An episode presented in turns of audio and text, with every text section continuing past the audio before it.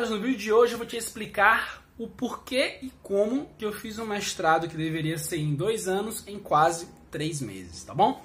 Mas antes da gente ir para essa dica desse vídeo, que eu acho que é um problema que vários de vocês também têm, não esquece de curtir, de salvar, porque se você ainda está na graduação, você vai precisar desse vídeo um dia no mestrado. Se você está nesse mestrado, você vai precisar dessa dica agora. E se está no doutorado, talvez o seu doutorado também funcione. Tá? Então, além de salvar, compartilha com teu amigo de laboratório, de pós-graduação e de graduação e departamento, tá bom? Vamos para as dicas. Então, eu fiz o meu mestrado aqui em imunologia na USP de Ribeirão Preto, tá? Fiz aqui no laboratório do professor Dario Zamboni, de imunidade inata e patogenicidade microbiana. E eu tinha um projeto, cheguei aqui no laboratório, tinha alguns projetos delineados. Uh, a gente tinha em mente projetos muito legais, né? Arriscados, mas legais. Eu acho que eu gosto disso, de ser arriscado. É, a gente estava tentando fazer algumas coisas com o negócio de caça positiva não clivada, etc. Depois eu entrei na resposta de um paper que foi muito legal para o meu currículo. Mas as tentativas que nós tivemos de projetos, e isso é ciência, ciência é um, um teste de validação de hipótese, não deu certo. Deu tudo errado. Tudo errado, tudo errado. E, e, deu tudo errado por um ano e três meses. E foi depois de um ano e três. Fala, primeiro ano de mestrado você vai apanhar, e depois do primeiro ano é que o negócio anda, né? E eu acho que na verdade não deveria ser assim.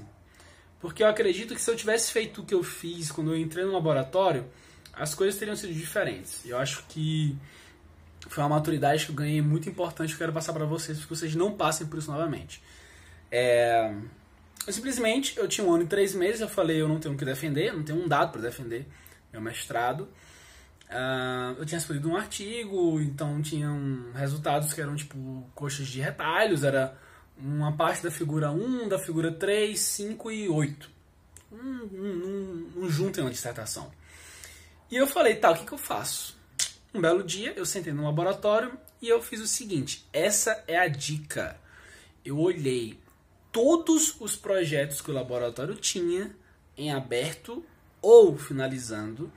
Eu olhei os dados que aqueles projetos tinham, falei com várias pessoas, eu falei, beleza, quais são os dados, quais são os resultados, os fenótipos que abrem portas para um novo projeto que eu consiga fazer até o final do meu mestrado. Sentei um a um, pá, pá, pá, até que eu falei com o Lincoln, que estava terminando o mestrado com o trabalho de AM2 em Leishmania, e com o Lincoln ele falou, cara, eu tenho um fenótipo aqui, mas estou terminando, não vou continuar a carreira, acho que vale muito a pena. E ali eu peguei aquele dado, eu olhei aquele fenótipo, era um negócio que, tipo, ele ia em um readout de controle de infecção, mas não ia com produção de citocina. E eu falei, nossa, será que vai? Mas eu peguei aquilo, o fenótipo era muito forte em vivo e in vitro, de controle de infecção, e aquilo me dava uma validação muito grande. Porque é basicamente o, a parte mais do, da base da via. Então, quando a base da via é sólida, todo o resto tem alguma coisa ali. E eu falei, beleza, vai ser isso. E eu peguei, eu entrei na maratona de experimentos. Em alguns, inclusive, entrava em um pouco de conflito com algumas ideias do meu orientador. E eu fiz, e ele hoje em dia ele aprova essas, essas atitudes. Eu acho errado a maneira como eu tive que fazer, eu critico isso, mas tá ok, né? Faz parte do amadurecimento. Eu acho que é, eu tinha argumentos válidos para poder fazer aquilo durante o dia, para não ter que fazer aquilo no final de semana durante a noite, mas foi o tempo que eu tive que fazer, porque durante o dia eu estava fazendo outras coisas que meu orientador queria. Tá? Mas isso faz parte do amadurecimento e tá ok. É, é, tá ok eu ter passado por isso, mas não que você vai passar, você não precisa passar por isso. E eu falei, tá, eu comecei a fazer experimento. E eu nunca esqueço o dia que foi um dia disruptivo na minha vida. Eu fiz 14, não, fiz 12 Elisas e 11 Western Blots, 11 membranas, né, e 12 placas de ELISA no mesmo dia, no sábado. E eu também fiz análise de poro, fiz LDH, fiz controle de infecção, tudo no mesmo dia. Final de semana foi assim. É, eu lembro que, acho que até o Renan chegou no laboratório, tava tudo bagunçado. Ele falou, cara, que é isso, mano?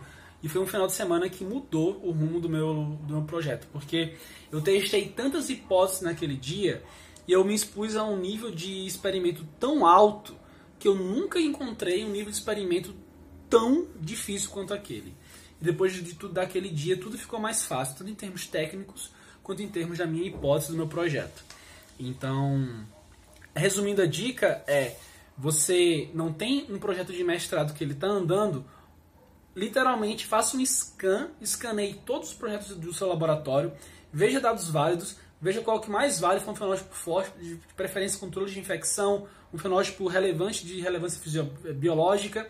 Depois que fizer isso, lance hipóteses, teste elas, valide, pega aquela que está mais forte e fica aquilo ali como teu eixo que vai salvar o teu projeto de mestrado.